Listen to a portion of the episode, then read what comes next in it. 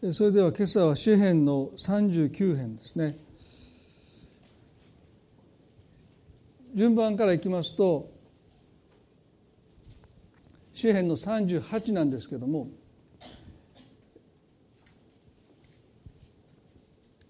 詩編の中には7つの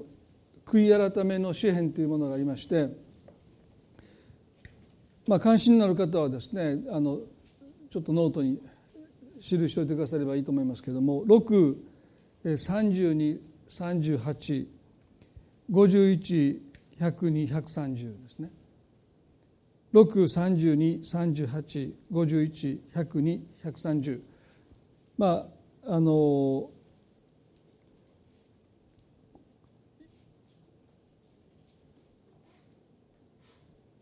この38はですね6と32をもうすでに学んでいますので今回それを少し飛ばしてですね39を今日お話をしたいと思うんですけどもまた51はとっても有名な詩篇ですのでその51編はですねまたご一緒に学んでいきたいと思います。でこの39の一節から5節までをまずお読みしたいと思いますね。これダビデの詩篇ですけども「私は言った。私は自分の道に気をつけよう」「私が舌で罪を犯さないために私の口に靴輪をはめておこう」「悪者が私の前にいる間は私はひたすら沈黙を守った。良いことにさえ黙っていた。それで私の痛みは激しくなった。私の心は私のうちで熱くなり私が埋めくまに間に火は燃え上がった。そこで私は自分の下でこう言った。主よお知らせください。私の終わり私の弱いがどれだけなのか。私がどんなに儚いかを知ることができるように、まあ、4節までにしておきましょうか、えー、今日この詩篇の39から私たちが学びたいことの一つがですね正しい告白ということですね。正しい告白。それは私たちの信仰生活にとって私たちが思っている以上に大切です。ダビデはここで訴える者がいるので彼は言葉を控えるというか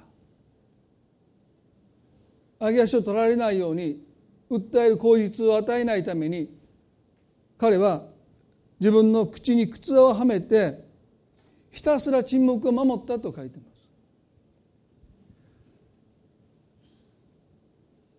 これはとっても不自然なことですよね。ひたすら沈黙を守った、まあ、聖書の中には沈黙という修練があります大祭司の前でイエスは一言も答えなかった。多くの偽りの証人たちが次から次からこの男が神を冒涜する言葉を語っているのを聞いたというですね偽りの証言をするんですけれどもその時イエスはですね一言もおっしゃらなかった。それは神への全幅神が正しく裁いてくださるという神への全幅の信頼の表れでした。それが一つの沈黙の修練ですよね。言葉巧みに思い通り生きようとする。そのコントロールする支配しようとする。その思いを神に抱いていくということは私にとって沈黙する時とっても大切ですよね。だから沈黙の修練で前にも言いましたけれども最後の言葉を慎むということも沈黙の修練ですよね。あと一言言わせてというその一言言わない、ね、言い足りないところでもうあとは神様にお任せしていくというのも訓練です。でも私たち逆でしょ。言い過ぎるまで言いいいもうまだまもうで僕も奥さんよく言われるんですけどもう終わりいや終わってないで追いかけていくんです。でも彼女はもうね。もうあの自分の部屋に行くんですね。で鍵を閉めることはないんですけど。もう聞いてくれない。で大体言われることはね今から言うことを後からきっと後悔するから ねもう言わない方がいいよって、まあ、分かってるんですけどね。分かってるんですけど言い足りない思いがあってですね、まあ、ついつい言い過ぎてしまうんですね。でも沈黙の修練というのは言い足りないなと思うとこぐらいでもう口を閉ざしていく。あとはもう神様が裁いてくださいって。まあ私と妻の場合だと大体私が裁かれるんですけど 神様からね。まあでもここでダビデがひたすら沈黙を守ったっていうのはとっても不自然です。そして神への全幅の信頼を表現しているわけでもない。ただ訴えられる口実を相手に与えないために彼は言葉をつぐんでる。口を閉ざしているんですね。でも結果彼はこう言いましたよね。良いことさえ黙っていた。それで私の痛みは激しくなった。神様私たちをお作りになった時に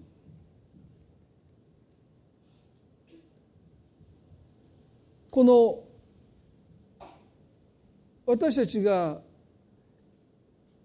生きるということは何を語るのかととっても深く関わってますよね。神様は言葉によって人を作られましたイエスは人と言葉となって私たちのところに来られたともヨハネは書いてますね。ですから私たちが言葉を閉ざすということは命を削る行為でもあります。もう人とあまり関わりたくないって言って言葉を私たちがどこか押し殺していく時に私たちは生そのものを命そのものをどこか押し殺して生きてるだからダビデはもう辛くなった。痛みを抱えていくんですね。そしてもう3節ではもう早々と彼はそこで私は自分の下でこう言ったってもうすでにもう沈黙破ってるんですね。今日皆さんと正しい告白の大切さについてご一緒に考えたいですこの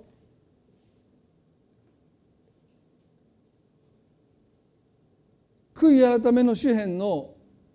32節2編ですねこれダビデがまた記した詩篇ですけれどもあのバテシェバとの間に自分の身を子供を身ごらませてそれが発覚するのを恐れたダビデが夫であるウリアを間接的に殺した時の詩篇ですよね。彼はこう言いました。3節で「私は黙っていた時には一日中うめいて私の骨骨は疲れ果てました」それは見てが昼も夜も私の上に重くのしかかり私の骨髄は夏の日照りで乾けきったからです。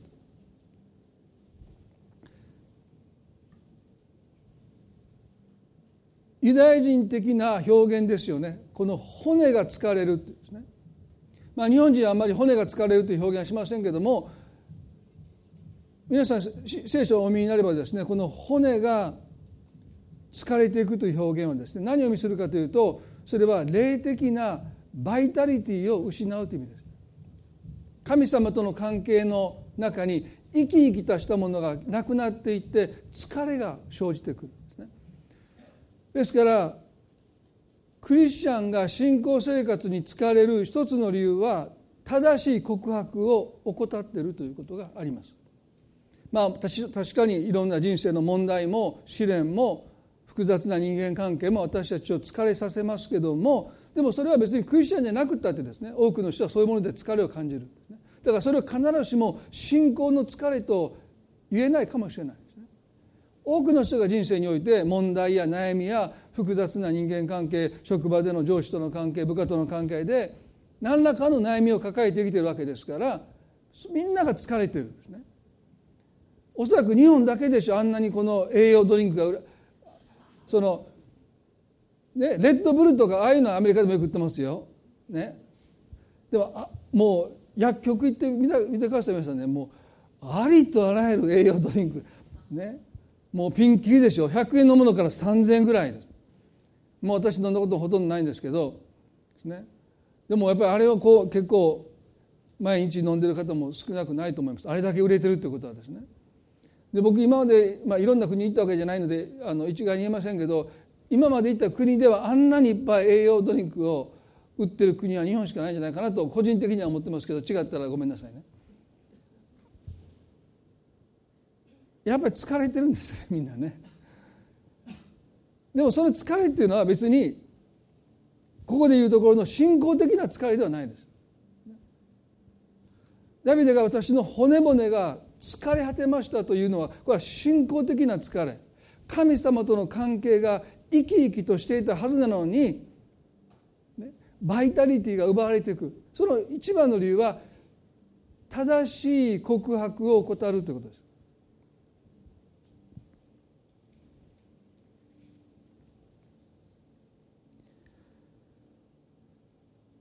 今日ですねダビデはとっても不自然に言葉を口を閉ざして沈黙を守りました。ですね。そのことで彼は信仰の疲れを覚えていく。ですね。神様との関係において彼は生き生きとしたものを失っていく。ですね。一つの問題が彼のこの言葉によく表れています。一節でね私が舌で罪を犯さないために私の口に靴輪をはめておこう。悪者が私の前にいる間はと言いました。でもこれはそもそも不可能なことなんですね。ヤコブの2章の3章の8節にこう書いてます。ヤコブの3の8で「舌を制御することは誰にもできません」と書いてます。ですから私たちクリスチャンが高慢になってしまう一つの理由は自分の舌を制御できると私たちが思い上がってしまうということがあります。クリスチャンが反対に謙虚になるとはどういうことかというと自分の能力を低く見るとかですね自分を低くするとかっていうことじゃなくて私は自分の体の一番小さな器官である自分の舌さえ制御できないということを認めるということです。自分の舌を制御できない人が自分の人生を思い通り生きることは不可能です。ましてや人の人生を自分の思い通りすることなんて到底不可能ですね。自分の体の一番小さな器官である舌さえ私たちは思い通りに制御できないと聖書は断言します。舌を制御することは誰にもできません。それは少しもじっとしてない悪であり死の毒に満ちています。まあじっとしていないって書いてます個人差があると思いますけどね。誰に向けて語ってるわけじゃないんですよ。あるんだなと思いますけどね。9節10節で私たちは舌を持って主である主であり父である神方を褒めたたえ同じ舌を持って神にかたどって作られた人を呪います。賛美と呪いが同じ口から出てくるのです。私の兄弟たちこのようなことはあってはなりませんと書いてます。ここで聖書は私たちは舌を持って主であり父である方を褒めたたえ同じ舌を持って神にかたどって作られた人を呪いますと書いてます。何を言ってるかというと私たちの舌は実に巧妙なんですね。方や神を褒めたたえながら神にかたどって作られた人を呪うんです。私このね箇所を読んでてこんなふうに思いました。実に私たちの舌は私たち自身を欺くんですね。巧妙なんですね。どういうことができるかというと、まあ、この聖書の箇所そのままをですねもう少し分かりやすく言いますと、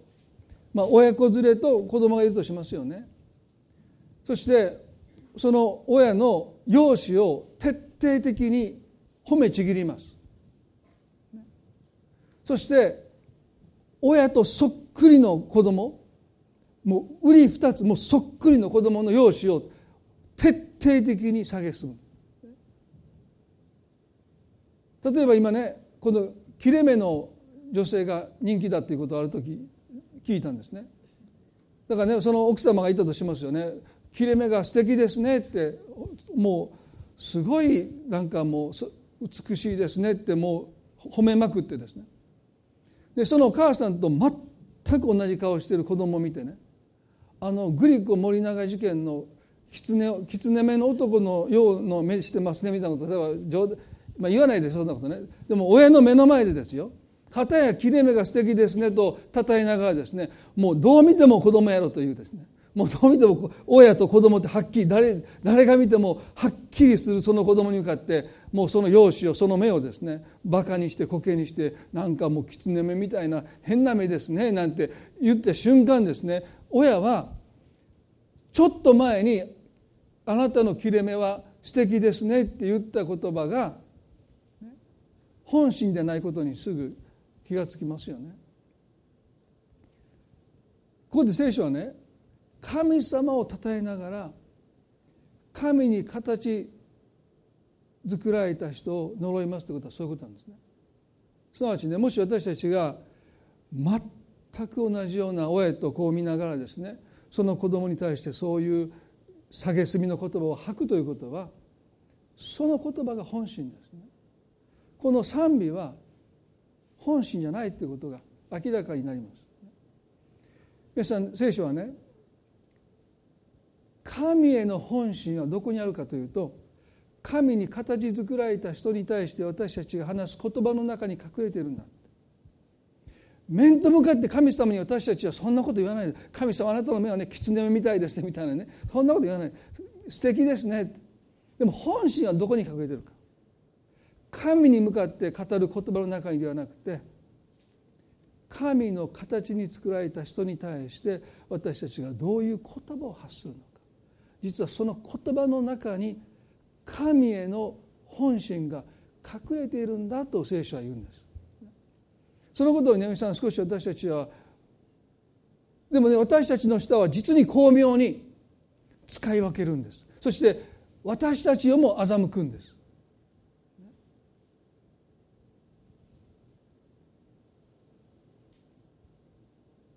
神を褒めたたえながら私たちの舌はその神が神に形作られた人をすなわち言えば親の前でそのそっくりな子供を嘲笑うかのようにですね蔑むようなことを私たちは使い分けてるかのように錯覚する。でも実のところ子供に向けて語るその言葉の中にその親に対する思いが潜んでるんですね。それが本心だ。でも舌は実に巧妙です。クリスチャンは神を本当に褒めたたえながら私は神に対して何ら怒りもないしただ感謝だけですと言いながらですね実に自分の妻や自分の奥さんや自分の夫やですねある人に対して私たちが吐く言葉の中に実は神に対する思いが隠れてる神に直接言えないので自分の奥さんに自分の夫に自分の子供に職場の誰かに私たちはそういう言葉を吐いてるかもしれない。でそういうことを私たちがこの聖書の言葉からもう一度受け止めていくということはとっても大切です。イエスはこうおっしゃいましたよね。ルカの6の45で良い人はその心の良い蔵から良いものを出し悪い人は悪い蔵から悪いものを出します。なぜなら人の心は人の口は心に満ちているものを話すからです。ルカの6の45ですね。まあこの箇所をね読むためにいつもダラス・ウィラードのあの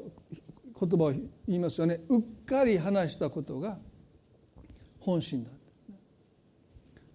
まあ、これをもう広めてますからニューライフでね。うちの家ではもううっかり言ったという言葉が通用しないんですね。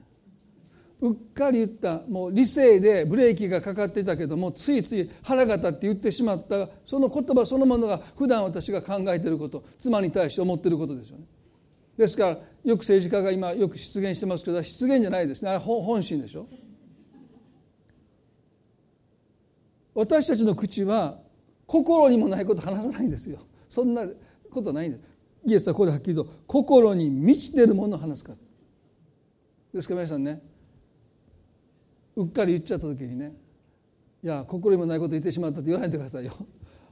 ごめんなさい。心にあること言ってしまいましたって。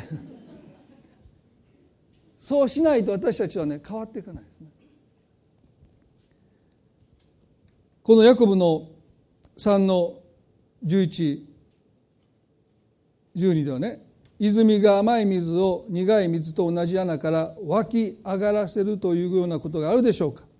私の兄弟たちよイチジクの木がオリーブの実を結びブドウの木がイチジクの実を結ぶことはできようか塩水も甘い水を出すことができないってもう当たり前のことをなぜ聖書が言うかというと私たちはどこかこの舌舌が言葉を使い分けるように心には2つの蔵があって良い蔵と悪い蔵があって神には良い蔵から良いものを出し人には悪い蔵から悪いものを出すかのように私たちは思い込んでるんだけれども実は私たちの心には一つの蔵しかないんです。私たちの内側が本当に神様によって扱われていくためにはこの事実を認めることですよ、使い分けなんてできないだからね塩水も甘い水を出すことはできませんって当たり前のことなんですけどもなぜ出せるかそれは調味化学調味料甘味料ですよね。本当の甘さじゃないんです。最近私ね北海道に行きましたよね。そして北海道に行けばいつも買うことが買うものがですね北海道のラーメンをですね空港で買うと高いのでイオンに連れて行っていただいて石狩の。そして普通に売ってるそのラーメンをもうすごいですよ。札幌とか、まあ、石狩でね。もう札幌の有名どころのラーメンがもうそのいっぱいあるんですね。徹夜とかね。もうなんかいろんなやつ買って安いですよ。もう198円とかですから空港で買うと高いのでね。それいっぱい買ってで最近作ってたんですね。だから三男がですねまあやっぱりあの店でまあ、北海道に何回か2人で行ったりしてましたからね。やっぱお店で食べるラーメンと違うな。いや一緒やで。そのお店が監修して。いやこれでもこれ作る時にこのあのスープ？あんな何時間も帰ってやってるはずないやんお父さん。でそうやって思ってたんで。いやちゃうの？やるわけないやこんないっぱいあの流通したやつを。誰が工場でこんなね？全部抱え調味料でってショックでした。で後ろの袋見せられて見てみこれ全部そうやろ。エキスエキスエキスその味に似た味を作ってるだけやでって言われてね。当たり前のことだったけどなんか結構落ち込んでね。えマジでそうやって思ってたんって。あれお店やからやってるんやで。まあ言われてみればそうやなと。こんなこんな普通のスーパーに並ぶそのねスープをガラからそんな4時間も5時間も作ってパッケージなんかしてるはずないわな。多分味だけ化学調味料でそのお店の味とだ詐欺や。もうもう一瞬腹立ってそれそれ詐欺やん。いやそういうもんや言われてですね。今日なんかちょっと朝落ち込んだんですけど。でもね塩水が甘い水ってこの甘い水っていうのはこれはもうあれでしょ。作られた甘さです。本当のスイートな本当の甘いものじゃないでしょ。化学調味料ですよね。だから私たちは心に2つの蔵を持つことはできなくてもしその蔵の中に苦々しい思いや怒りや呪いがもし収められているならば私はそれを言葉によって甘い甘い水のように、ね、私たちはそれを少し変えることができるかもしれませんでもそれは本当の意味での私たちの中から出てくる良いものではないということですよね。良い人は良い蔵から良いものを出し悪い人は悪い蔵から悪いものを出します。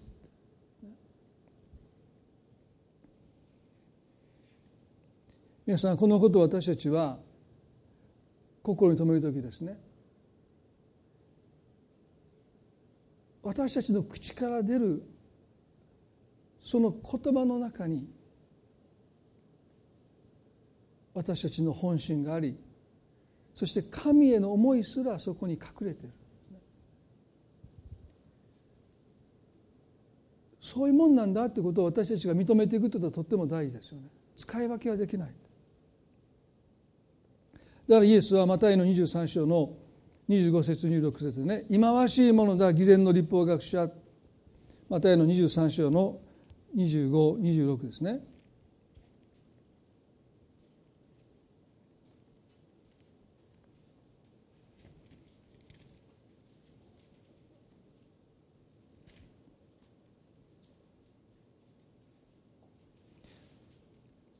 忌まわしいものだ偽善の立法学者パリサイ人たちあなた方は杯の皿や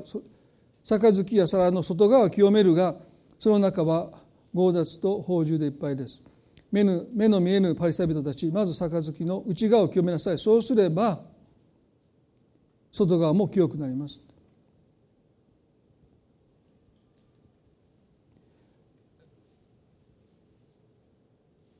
ここでイエスは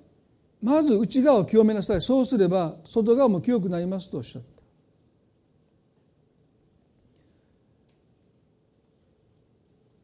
偽善とは外側ばっかり清めるというですね行為ですよね。人の目に映る自分の姿を私たちは気にしすぎて内側になかなか目を留めません。でも時に私たちから発せられる言葉を通して私たちの心に内に隠された思いがあることを私たちは知りますけどでも多くの場合それを失言として否定します。ごめんなさい私は心にもないことを言ってしまったと言ってせっかく言葉によって私たちの内側にあるものが明らかにされていながら私たちはその言葉を否定します。そんなこと私は思ったこともないと言って否定します。だから私たちの内側は一向に清められていかないでもイエスはここで、ね、立法学者やパリサ人に対して偽善の立法学者パリサ人たちと言いました。あなた方は杯や皿の外側は清めるがその中は強奪と宝珠でいっぱいですとおっしゃった。この偽善とは何かというと外側と内側があまりにも著しくかけ離れているということが偽善ですよね。この偽善という言葉そのものは演じるという役者という意味ですよね。ですからそもそもそんな悪い言葉じゃなかったんですね。演じるという意味ですよね。で私たちが偽善に陥っていく一つの理由はどこかで私たちは良い人を演じます尊敬される人を演じます。でもそれを続けていくと等身大の自分の姿を見失います。そして演じている自分があたかも本当の自分であるかのような錯覚に陥っていく時にもはや私たちは自分が偽善者であるということを全く気が付かない当時の彼らはね忌まわしい偽善の立法学者パイサビトだと言われても誰のことを言われてるか彼らは多分自覚なかったと思うんです。もう役に没頭して演じてるその人と自分との間の境目境界線がなくなってきたんですね。だから何をイエス様あんなふうに誰に対して偽善だと言ってるのか彼らは基本的にはその言葉を聞いて自分だという自覚がなかったと思います。それほど彼らはもう演じた役に没頭している。まあ老練の役者はですねその映画の仕事が終わってもう数ヶ月間演じてた役からなかなか元に戻れないという人がいるんですね。すごいですね。もう迫真の演技ってそうですよね。もうその演じてる人と自分との境目がなくなってしまってもうクランクインして映画が終わってるのにまだその役から抜けきれないですね。もうすごいですよ。だから私たち映画見てたりしてもう本当にその人が演じてると思わないですね。本当に危機迫る白熱したね、演技ってのはそういうもんですよね。偽善したっていうのはそうなんですね。自分がもう別人を演じていることを自分自身はもう全く気が付かないでいる。あの皆さん有名な大草原の小さな絵というですねもう最近やってるかどうか分かりませんけれどもあそこに登場する家族は理想の家族として描かれましたね。特にあのお父さん多くの人にとって彼はプレッシャーです。ね、あんな人はなかなかいないですけど理想のお父さんとして彼はですねもうすごい影響を与えたと思いますね。で私だいぶ前ですけどもその役した役者さんが離婚経験が何度もあって酒に溺れてる人だということを知った時ねショックでした。そのアイドルがなんかねもう恋愛しませんって言ったアイドルが誰かと交際してた時のあのファンのショックは私はどうでもいいんですけど、ね、泣いてる人がいますからね。あの何々ちゃんがねそんな恋愛してたなんて裏切られたみたいなこと言う、まあ、まあいいなどうでもいいんだと思いながらででもこの大草原の小さな家は私傷つきましたよ。あのお父さんがそんなことしてんのかみたいな。これガセネタやろうと思ってね最初信じなかった。そうでしょ？あのねあのお父さんですよ。見たことある方おられると思いますけどね。あのお父さんが奥さんを裏切って他の女性とか子供泣かせたらそんなこと絶対信じない俺は信じないって言ってもうでもなんか次から次から彼のそのその暴露ニュースが出てきてねもう最後は認めました。ね、でもね彼の身になっていろいろ考えたのはその時ですね。なんで役になったらね最高のお父さんです。奥さんにあんな優しい言葉をかけてあげて子供にあんなね愛を注いでねやればできるじゃないかって彼多分や演技しながら思ってたと思うんですね。で現実に戻ったらできへんわけでしょ。奥さん見たらもうあの中ではできたのになんでええー、みたいな。子供にもバカ野郎みたいに言いながら。でも役になったらいいよポーラポーラでしたっけ？ね？ローラか。ローラみたいな。こう分かんないんですね。どっちが俺なんか分からない。これは偽善ですね。大体多くの人は良い方に自分を同化しますのでね。この役にあのお父さんが本当の自分だと多分もし彼がねどこかでそう思い込んでいったならばね彼は等身大の自分に目をつぶっていきますよね。これが偽善ですね。イエスは私たちにねまず杯の内側を清めなさい。そうすれば外側も清くなりますと言いました。で内側を清めるとどういうことか。それはこの内側と外側の本姿を限りなく一致は無理ですけども。限りなく近づけていくという行為です。外側の自分の姿と内側の自分の姿を限りなく、内側の本当の姿に合わせていく。これが内側を清めるということです。具体的にどういうことかというとこの支援の30人の先ほど読みしましたパウルダビデが黙っている時に私は骨骨まで疲れ果てましたと言ったあの詩篇の30人の5節でね彼はこういうんです。私は自分の罪をあなたに知らせ私の咎を隠しませんでしたと言いました。バテシェバとの罪を隠蔽してそれが夫ウリアに知れることを恐れたダビデはウリアを戦地で殺します。彼自身が手を染めたわけじゃない血で染めたわけじゃないけども彼はウリアを残して全員が撤退するように命じてウリアを敵の矢によって絶命しましたね。でその罪を彼はずっと黙っていた。側近中の側近しか知らなかったでね。でも預言者ナタンが使わされてダビデはその罪を預言者によって指摘されます。彼はあっさりと罪を認めた。どうしてか。それは彼のもう骨骨が疲れ果てて彼は苦しんでいた。もう早く見つけてほしかった。でよく犯罪者の方言いますね。逮捕されてほっとした。ダビデもそういう心境です。でもここで彼はね私は自分の罪をあなたに知らせてこのあなたとは神様です。でその次が大切です。私の咎を隠しませんでしたと言いました。すなわち神様の前にごめんなさいというだけじゃなくて彼は自分の罪をイスラエルの国民の前に明らかにしていったと。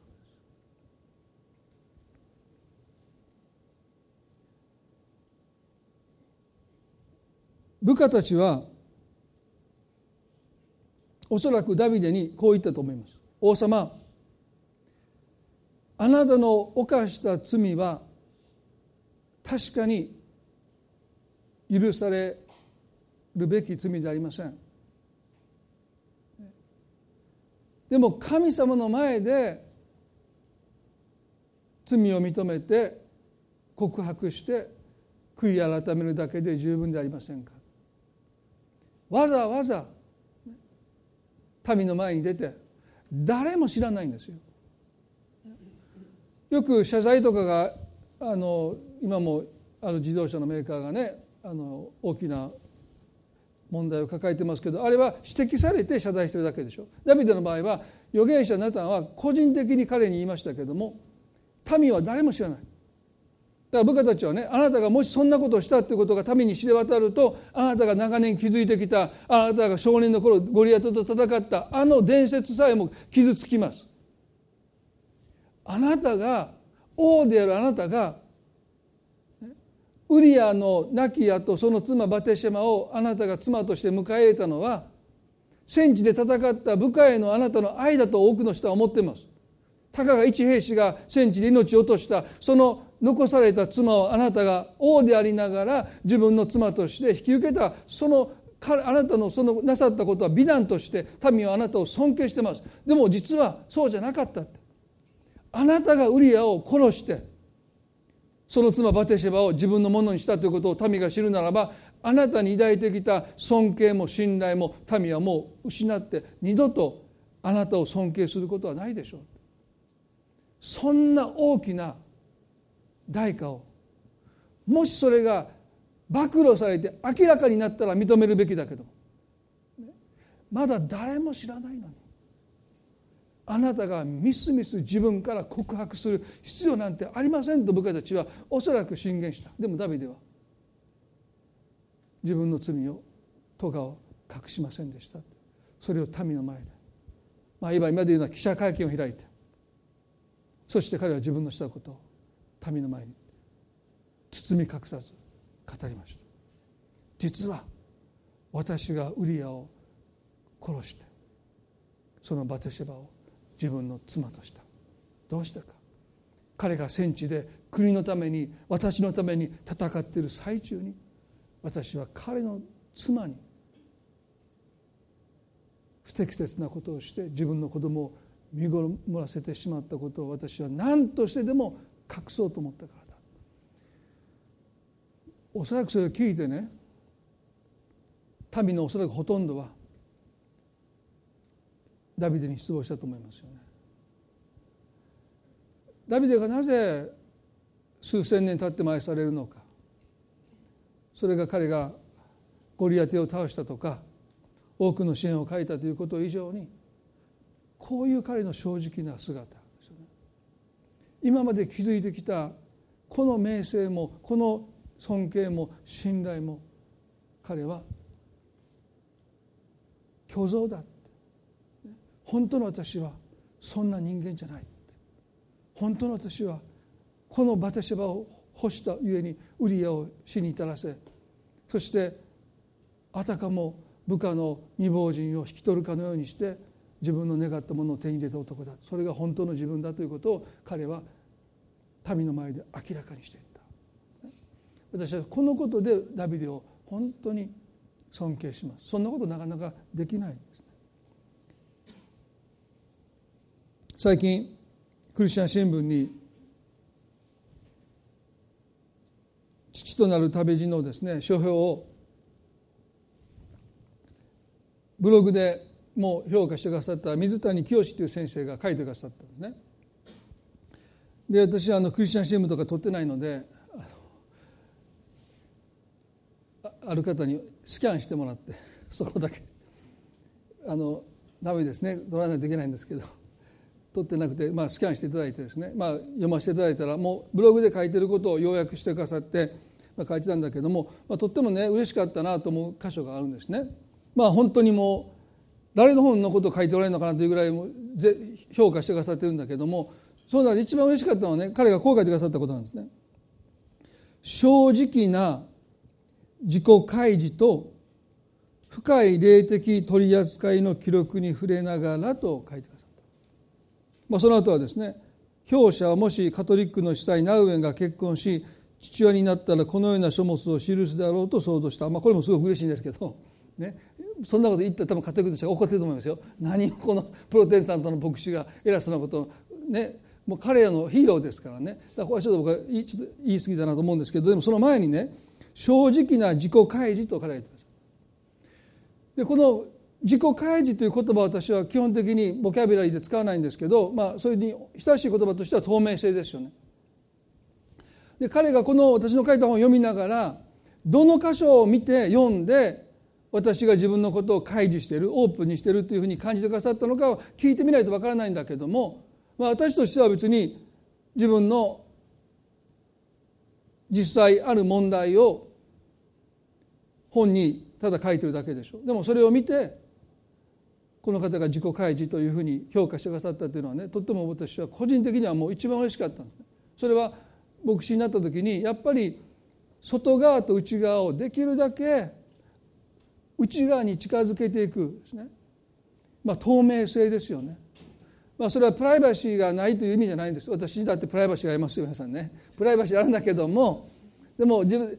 うちの家族が見てる私の等身大と皆さんが私を見てる私の姿ができるだけ同じ。多分同じに近いと思いますよ。多分ね。それが嬉しいんです。ね、そのことをすごく自分で心がけてきてですね、まあ、たまにええ格好しますよ。たまにはね。たまにはするけど、まあ、すぐバレるので、ね、でもこの自己開示という言葉がね私はとっても嬉しいですね。すなわち内側を清めていくということは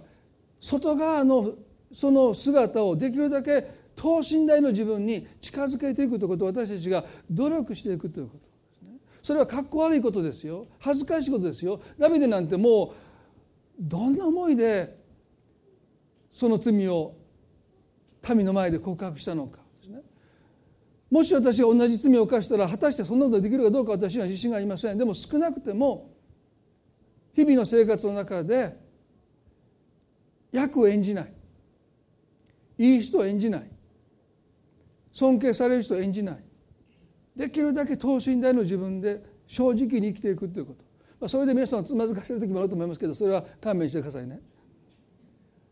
ある先生はね牧師ってのは霊的権威だから最高のスーツを着てもうみんながあの先生のようになりたいという存在でなければならない。だからあんまり喋ったらダメだということを本気で教える先生もいるんですよ。その先生何十万のスーツ着てね。そしてあまりしゃべ距離を空けた方がいい。家のことは言わない方がいい。特に奥さんとの会話なんて絶対言われたらダメ。もう僕ら言いまくってますからね。まあどっちがいいのか私は多分イエス様の言葉を受け止めるならばできるだけ内側の姿に外側を合わせていく。内側を清めなさい。そうすれば外側も清くなります。本当の私たちの内面が神様によって扱われていくためには私たちに必要なことは自分を明らかにしていくということですよね。ダビデは自分の罪を隠しませんでした。ヤコブの五章の16節に聖書は告白の大切さをこのように教えます。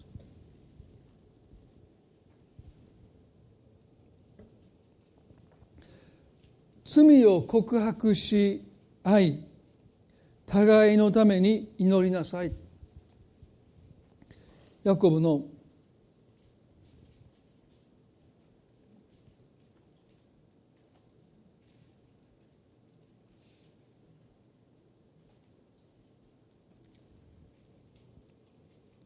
5の16ですね。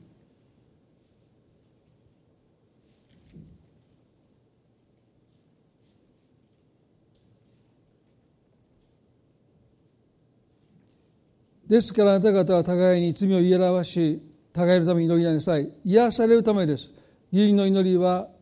働くと大きな力があります。この癒されるためですと書いてますね。でこれはもう少し言うならば許されるためですとも読めるんですね。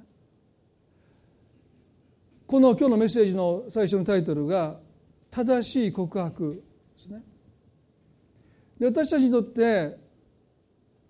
内側を清めていくというこのキリストの教えに従うということは自分の罪を言い表すというこの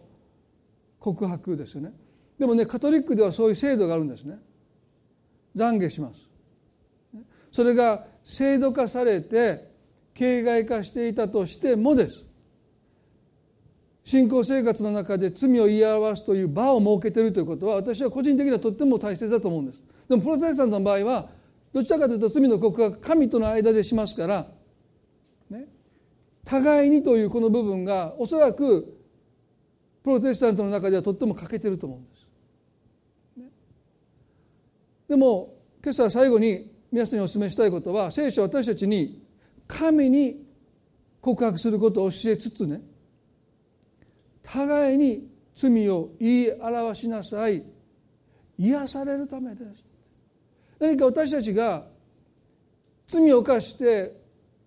受けた傷罪は人を傷つけるけど自分も傷つけます。諸刃の剣ですからね。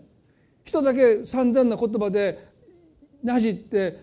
でもその言葉で自分も傷ついている。そういうことを発している自分に私たちは失望していく。そういう自分に私たちはつまずいていく。ですから罪はただ加害者がいるだけ被害者がいるだけじゃなくて加害者も被害者です。ですから私たちは罪を言い表すことによって癒されていく必要があるんだけれどもなぜ神様だけに「神様ごめんなさい」って私たちが罪を言い表すだけじゃなくて互いに言い表すことを聖書は求めるのか。それは神様は私たちを許してくださいます。でも私たちを癒すのは多くの場合人なんです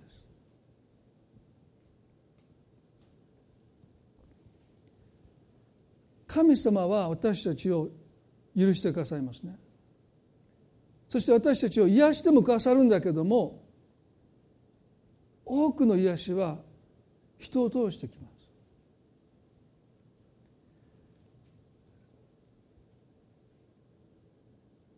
この1月に私がアリゾナにその修士のクラスの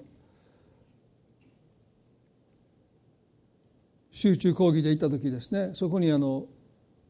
リチャード・フォスターというとっても有名な先生が来られていてで彼はそのもう随分前にこのキリスト教の霊性について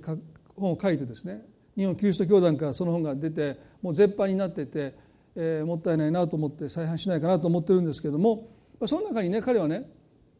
告白の訓練という項目の中で許す権威という項目を書いてて、ね、とってもそれ大事なんですね。彼はこう言ってるんです。イエス・キリストに従う者には罪の告白を受けかつそれをキリストの皆において許す権威が与えられていると言いました。もう一回言いますね。イエス・キリストに従う者には罪の告白を受け誰かからその罪の告白を受けかつそれをキリストの皆において許す権威が与えられている。ヨハネの20の23でイエスはこうおっしゃった。ヨハネの20の23でね。誰の罪でもあなた方が許せばその罪は許されますとおっしゃった。これ驚くべき言葉でしょ。誰の罪でもあなたがですよ。あなたが許せばその罪は許されます。誰の罪でもあなたが許されなければ許されないまま残るとおっしゃった。おそらく私たちが見落としている一つの罪の許しがここに見事に説明されてますね。それは神様が罪を許すだけじゃなくてあなたも罪を許す。あなたが許すことによってその罪が許されるんだ。その権威を神は全てのキリスト者に与えている。だからあのドイツの神学者でナチスドイツに抵抗して処刑されたあのボン・ヘファーはですねこういうんです。我々の兄弟は我々を助けるために与えられているのである。彼は我々の罪の告白をキリストに代理して聞きキリストの皆にありて我々を我々の罪を許すのである。神が我々の罪を罪の我々の秘密を守られるように彼は我々の告白の秘密を守るのである。私が告白のために一人の兄弟のもとに行く時私は神のもとへ行くのであると言いました。皆さんね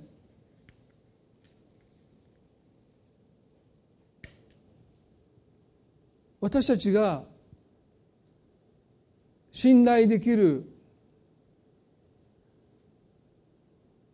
クリスチャンに自分の罪を言い表す時にその人はキリストの代理としてあなたの罪を聞いてその人がイエスの皆によってあなたの罪は許されたと宣言するときにもうそれは天においても許されてるんだと聖書が書いてる。イエス様がおっしゃった。そしてボンヘッパーはまさにその通りだって。なぜ神はこの罪を許す権威を私たちクリスチャンに与えたのか。皆さんに与えているのか。なぜ神様だけがその権威を独占して保持して私のもとに来て告白しない者は許されないとおっしゃらないで全てのキリスト者にその権威を分け与えたのか。でもこの権威がおそらく最も躊躇されて用いられてない権威だと思います。だから私たちは神の前に行って自分の罪は告白するけども兄弟姉妹の前で自分の罪を言い表して許されることについて私たちはそれほど確信がない。最後にこのなぜ神はその権威を私たちに与えたのか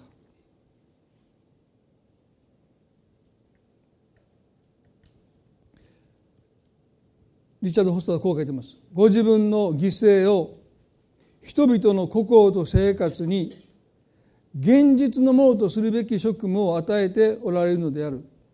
実に許しの言葉がキリスト者兄弟姉妹の声を通して聞かれ我々の生活に根を下ろすようにされたのである。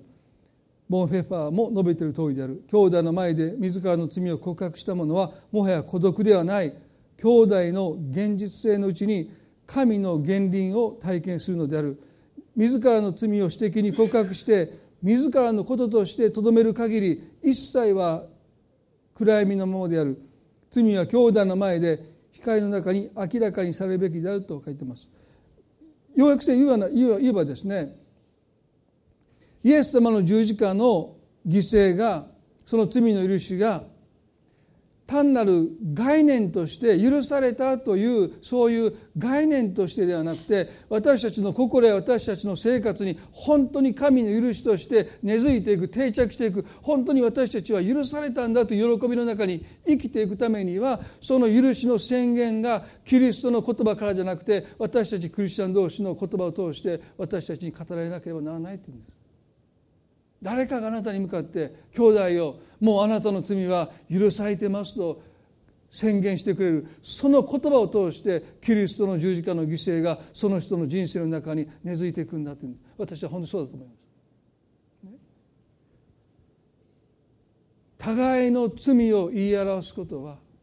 私たちが思う以上に大きな祝福です。だから皆さんね正しく告白するということをね私たちはもっともっと前向きにもっともっと積極的に捉えて。なぜ十字架の許しがなかなかピンとこないのか。なぜ過去の罪がなお私を苦しめるのか。もう許されていることがイエス様の十字架で私の全ての罪が許されている、もう一度のその犠牲で私の罪が許されていることを心から信じているのになぜ私のうちにまだ責めの思いが消えないのか。もしかしたらあなたは誰かの口を通して兄弟よ姉妹よもうあなたの罪は許された。その許しの宣言を聞かなければならないんじゃないかな。もちろん私たちは神のとの間で直接的に罪を言い表すことはできます。神はそのことを通して私たちの罪を許してくださる。でも癒しはもしかしたらあなたが誰かに聞いてもらって誰かにそのことを告白することによって癒されるのかもしれない。ですからねもし皆さんがもう許されたはずなのになお私の心をどこか痛みとなって残っているものがあるならばそれが何年前の過ちだってもいい。あなたが信頼できる人にそのことを告白することをもしかしたら神様は導いておられるのかもしれない。癒されるために。今日皆さん私たちは信仰生活における正しい告白について聖書から教えられてるんじゃないかなと思いますね。一言お祈りしたいと思います。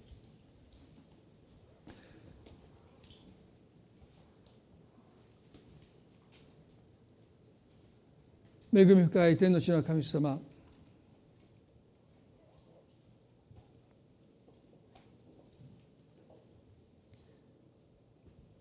今日私たちは信仰生活における告白の重要性について聖書から教えられています。互いの罪を言い表しなさい。癒されるためであると。主は私たちの罪をただ私たちがあなたの前で悔いて告白するならば許してください。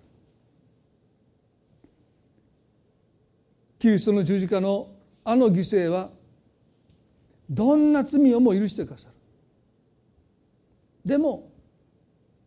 なお心に痛みがある。罪は諸刃の剣ですから自分自身をも切りつける。その痛みが苦しみが私たちの内側にまだある時に私たちに必要なのは罪の許しでなくて癒しです。神はもしかしたら人を通してその罪の許しの宣言を通して私たちを癒そうとされているかもしれない。今日この中で神の許しがまだ生活の中に根を張っていない。本当に許された喜びの中で信仰生活が歩めていない。いつも何か心に重いものが押し寄せてくる。神様もう怒怒っていないのに神様まだ私に対して怒っているかのように感じてしまう。願くならばこの罪の告白この祝福をどうか私たちにもう一度教えてくださって心にあるものを言葉にして心の外に出す必要があると思います。これは立法じゃありません。神様が一人一人を導いてくださって。一人一人をあなたが癒すために正しい告白を私たちに教えてくださるように。どうか私たちの外側と内側が限りなく近づけられていきますように。等身大の自分を通して神は私たちを変えてくださる。大切なことは等身大の私にしか神は何もできないということです。神は私という現実リアリティの中でしか私を変えてくださらない。だから主をどうか罪の告白を通して私たちがいつも等身大の自分を見失うことなくその等身大の自分であなたと向き合いあなたによって触れられあなたによって癒されあなたによって変えられてきますように。あの会員の現場で捕まった女性は自ら意図したこととは反してあの町の男たちに会員の現場で踏み込まれて罪を暴露されました。人生にとって最悪の日でしたけども自分の罪が自分のありのままの姿がさらけ出された日でありましたけども彼女にとってそれは最良の日でした。それはイエス様によってそのありのままのその姿になった時に彼女は触れられたからです。彼女の人生は変えられました。神様願わくならば私たちは罪が暴露されて悔い改めるんじゃなくて自らあなたの前に自らをオープンにしていく。自分を開示していく。自分の内側を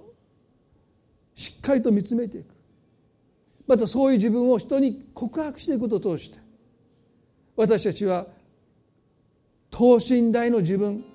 リアリティの自分を持ってあなたの前に生きる時に主は私たちを変えてくださいます。演じている人を神は変えることはできない。等身大のあなたを神は変えてくださいます。主よ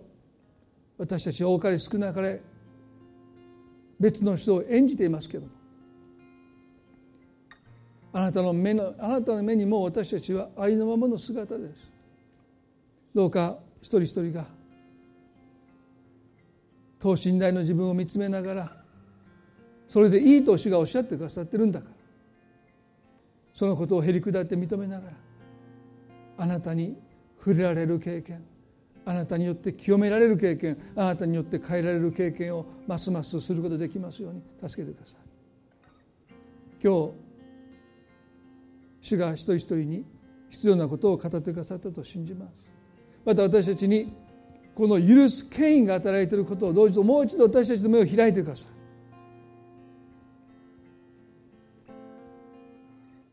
なたはこの働きを互いに私たちに担いてくださっています。罪に苦しむ人に対してもしその人が心から悔いているならば声をしっかりしなさい。兄弟を大丈夫だ。神はもうあなたの罪を許してくださって宣言できますように。この働きがますます祝福されますように。イエス様この1週間の悩みをどうぞ覚えてくださって。多くの気づきを神様が与えてくださることを祈ります。罪を告白することで私たちの骨が強められてもう一度この霊的なバイタリティが私たちに回復しますように。あなたとの関係が生き生きとしたものに変えられていきますように。イエス様の皆によって祝福をお祈りいたします。アメン。それでは皆さんどうぞ立ち上がっていただいて賛美を捧げたいと思います。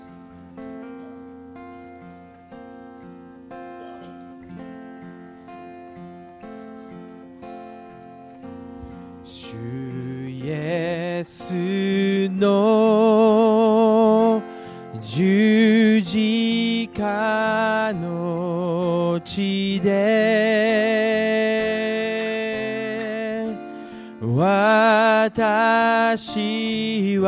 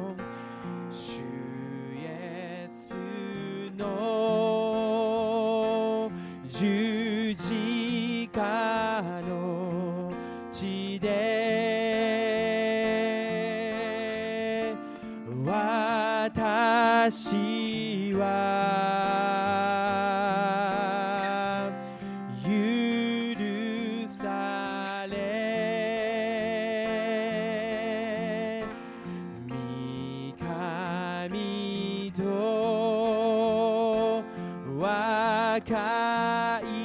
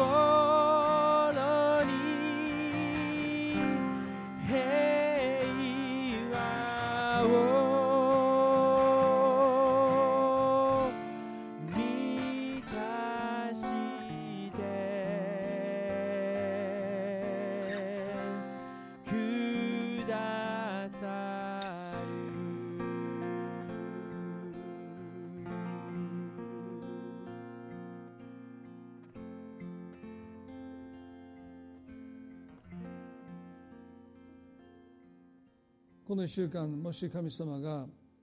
もうすでに罪を悔いて神様の前で告白してもう罪が許されていることが分かっていてもまだあなたの中に心に重くのしかかるものがあるならばもしかしたらそれはもうあなたの言葉で誰かにそれを聞いてもらう。告白することを神様が導いておられるかのようで思います。誰にだって誰構わず言うというわけじゃなくて誰でもいい信頼できる人にこの心の内にある重いもの私を苦しめているもの頭で許されていると分かっているけどなおその許しが私の生活の中に根を張っていない。まだそのことを思うと心が沈んでしまう。暗くなってしまう。またため息が出てしまう。もしそういう状態が今も続いているならばどうぞ導かれるままに